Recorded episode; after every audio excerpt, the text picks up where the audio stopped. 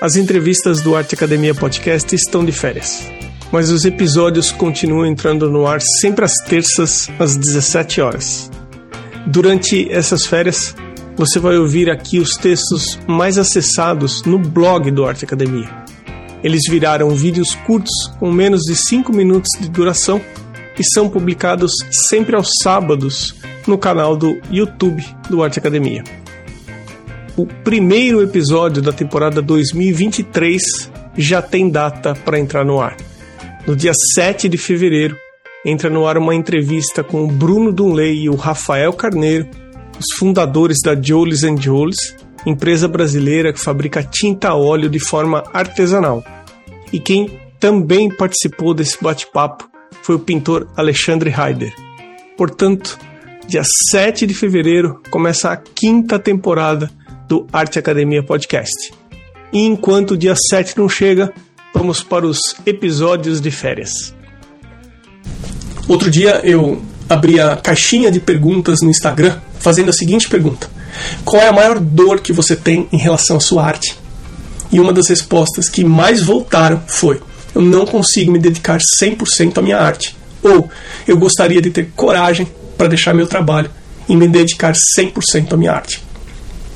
Se a gente ainda não se conhece, meu nome é Emerson, eu sou desenhista, pintor e o criador de uma academia de arte online que ensina desenho e pintura de forma descomplicada. Inclusive, você pode assistir gratuitamente três aulas que fazem parte do curso regular de pintura do Arte Academia. O link está na descrição desse vídeo. Bem, tomar a decisão de se tornar um desenhista ou pintor em tempo integral pode ser tanto assustador quanto motivante. Se por um lado você vai estar abrindo mão da estabilidade de um trabalho tradicional, por outro, você vai embarcar em uma nova jornada criativa, com o potencial de não ter o peso de um trabalho insatisfatório diário. Se você está considerando fazer essa transição, se você gostaria de arriscar, se dedicando mais uh, do seu tempo aos seus desenhos e pinturas, aqui vão três pontos que você pode considerar.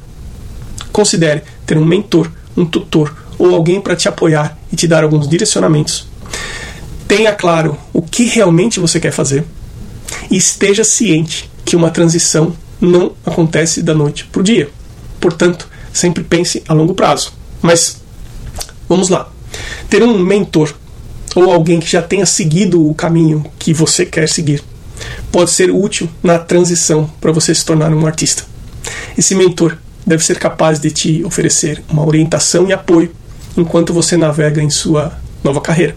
Além disso, um mentor ou um tutor pode compartilhar conhecimento e te mostrar oportunidades que talvez você nem saiba que existam, ou então que não tenha acesso.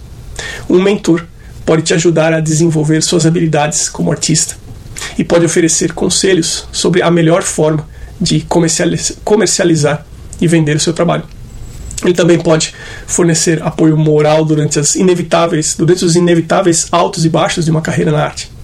Pode poder contar com alguém que tenha estado lá, feito o que você quer fazer.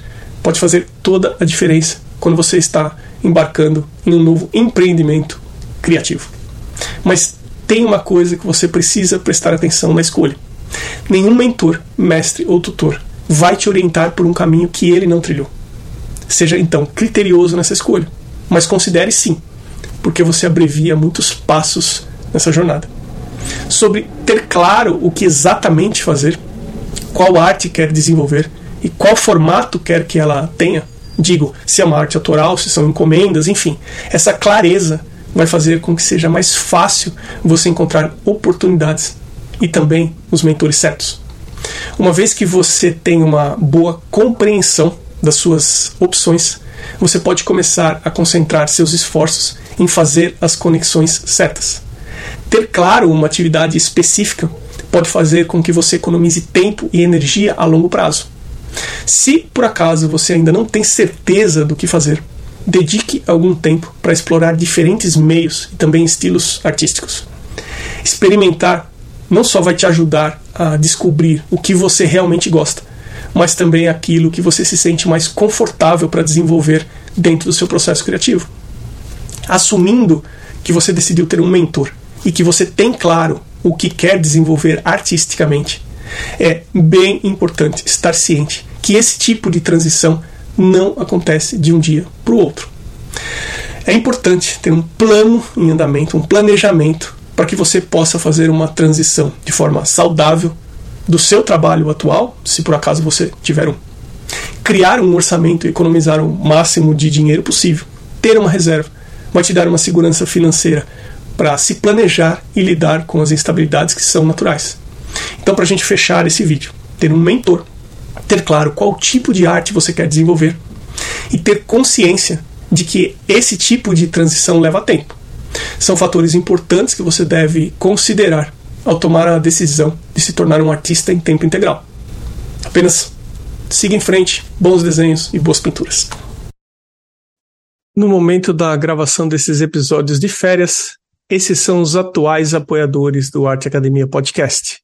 Com o um arroba na frente, underline A, underline Potter, arte gravura, as cores de Anelisa, Amanda, underline Novas, underline Arts, Cacilda Vitória, Cibele Monteiro.art, Elaine, underline art, underline drawings, desenho.designio, Flávia Espúrio Atelier, Elocouto Arte, Ilustrados Desenho e Criação, Irmigar, underline desenha, Ivana Pellegrini Atelier, Jeane Moro Atelier, Márcia underline em underline art, maridelmonte.art, Mário Sérgio.freitas, Mai underline paintings, msouto.art, Osvaldo underline Soares underline art, Sérgio underline Fuentes underline ilustra e Vinícius Mendes arte.